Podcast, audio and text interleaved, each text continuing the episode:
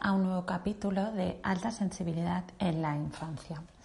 Hoy, en este capítulo, como nos habéis pedido varias veces, vamos a hablar de adolescencia y alta sensibilidad. En primer lugar, deciros que la adolescencia, la etapa de la adolescencia, es el punto desde los 14 a los 20 y pico.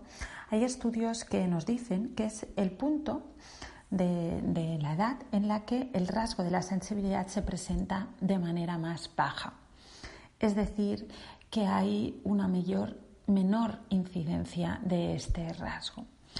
Esto es una buenísima noticia, por un lado, porque hay los, los PAS que van haciéndose cada vez más eh, más mayores y en esta etapa es una etapa importantísima porque van a aprender muchas cosas que en otro momento les resultaban muy complejas y van a tener más ganas de intentarlas. Es decir, este, esta dificultad para, para, enfrentarse a situaciones nuevas en esta etapa de la, de la adolescencia va a disminuir y por tanto debemos aprovecharlo para acompañarlos a que exploren nuevas áreas que antes eh, les resultaban mucho más complejas. Por tanto, van a intentar cosas nuevas y debemos apoyarles en este proceso. Hay también en esta etapa un menor impacto sobre la sobreestimulación. Sabemos que uno de los rasgos más característicos de los niños de alta sensibilidad es la gestión de la sobreestimulación, a aprender a gestionar esta sobreestimulación. Los eh, NAS altamente los NAS van a tener un menor impacto sobre la sobreestimulación y por tanto esto es también una buena noticia. ¿A qué es debido?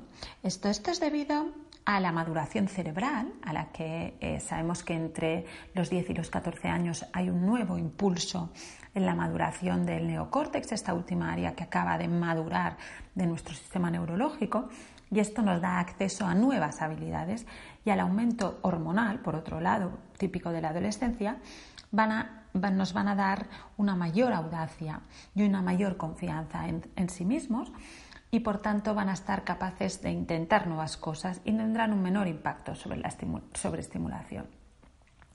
Dicho esto, decir que los eh, niños altamente sensibles son, entre comillas, los adolescentes perfectos.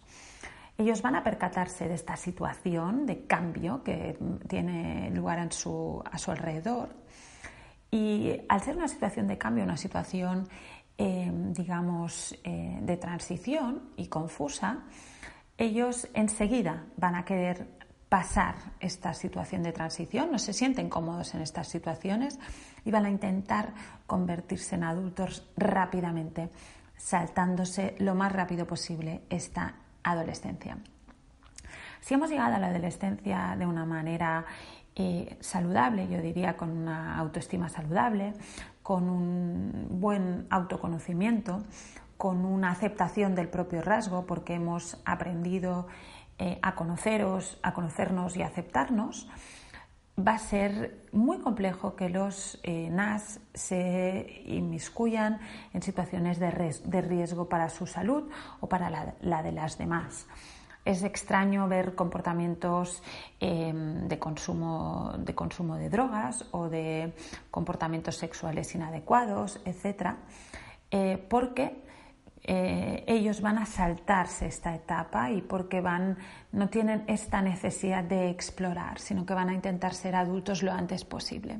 Cuando esto ocurra, si es que ocurren estas situaciones de comportamiento de riesgo, es normalmente un grito de ayuda.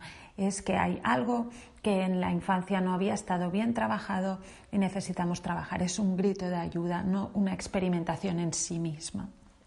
En esta etapa eh, los niños de alta sensibilidad van a mostrar su talento, van a mostrar también de manera muy clara su procesamiento en profundidad.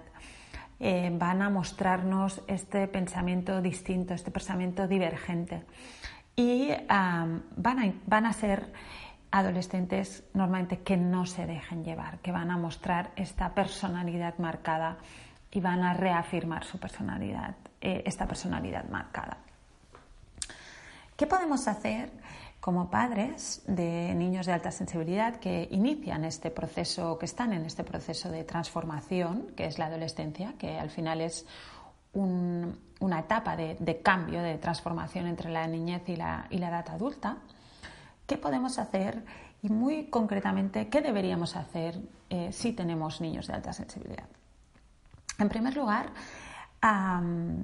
procurar en la medida de lo posible hablar y compartir con ellos. Eh, necesitamos eh, ver, necesitan ellos ver que este potencial de observación, de perspicacia, de originalidad, necesitamos también eh, enfocarlo a un nuevo estilo de vida que, que, van a tener, que están buscando y que van a ir marcando. Por tanto, y esto se consigue con la reflexión conjunta, con el hablar, con el eh, dar información, etc. Por tanto, procurar buscar espacios de conexión. Estos espacios de conexión que probablemente ya deberíamos o ya hemos ido creando durante toda la infancia son importantísimos en la adolescencia.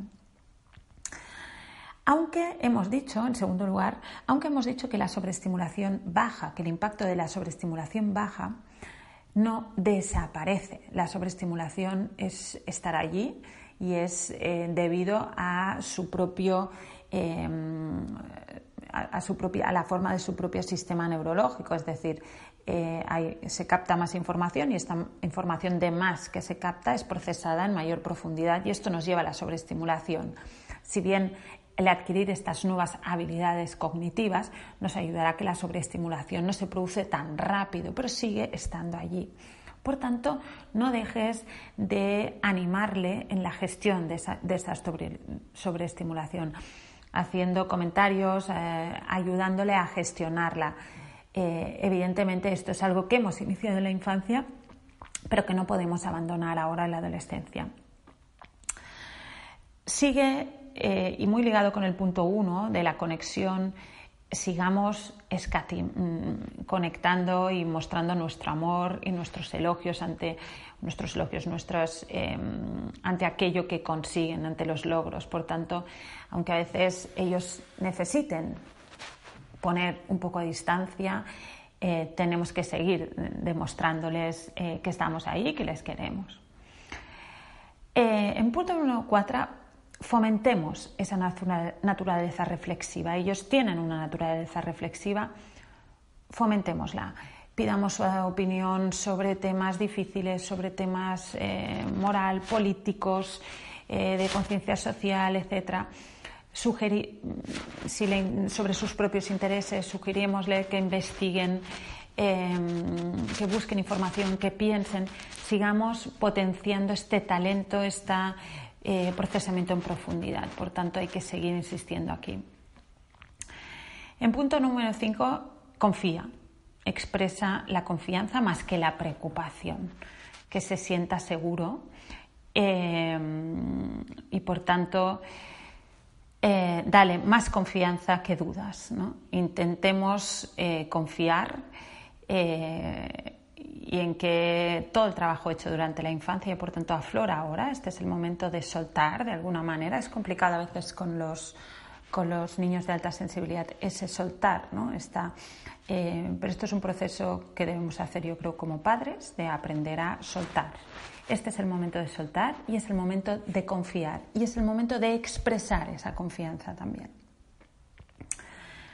Acepta, y esté muy relacionado con el soltar, aceptemos esta necesidad que tienen los adolescentes de distanciarnos, de crecer fuera de nosotros, de revisitar sus propios modelos. Y por último, no dudes nunca de tu importancia eh, en esta fase. ¿no? Decimos que esta es una fase en la que debemos, si hiciéramos un símil con un coche, eh, durante la infancia hemos sido de conductores de este coche, hemos llevado el volante, hemos dirigido, hemos explicado incluso cómo se conduce y dónde vamos, etcétera, pero nosotros conducíamos. En la adolescencia nuestra, nuestro papel es bajarnos del piloto y sentarnos en el copiloto. No hay que abandonar, hay que seguir en el copiloto, no hay que bajarse del coche, pero hay que cambiar el papel. Hasta aquí esta, esta entrega sobre adolescencia y niños de alta sensibilidad.